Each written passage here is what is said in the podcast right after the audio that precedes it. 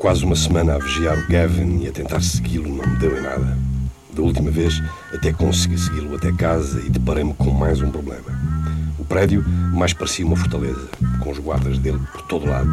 Entrar lá e recuperar o quadro era impossível, já para não mencionar que era crime. O mais certo era não haver mapa nenhum. Estava prestes a desistir completamente quando algo de inesperado aconteceu.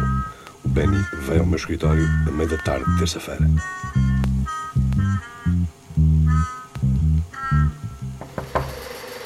Entre. Blakey?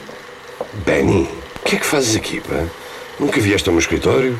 Nem nunca pensei sequer que soubesse a morada. Lembra-te com quem estás a falar, Blakey? Eu sei tudo sobre esta cidade. É por isso que estou aqui. Tenho uma informação de que vais gostar. Epá, eu já te disse para não, para não... Espera, informação? Que informação? Nem me ofereces uma bebida nem nada. É assim que tratas alguém que tem uma informação muito valiosa para ti? Benny... Vá lá, não sejas assim. Vim a correr desde o Central Park só para te dar esta notícia. Ok.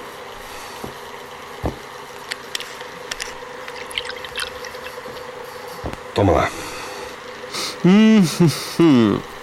E este é do bom Sable. Ainda bem que gostas, Benny.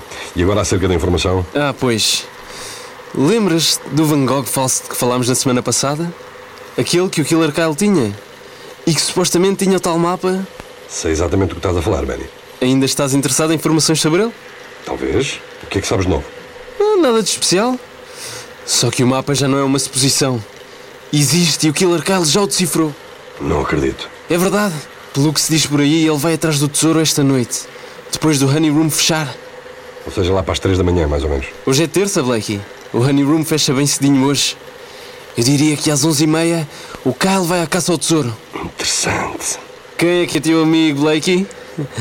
Agora, que tal falarmos do meu pagamento?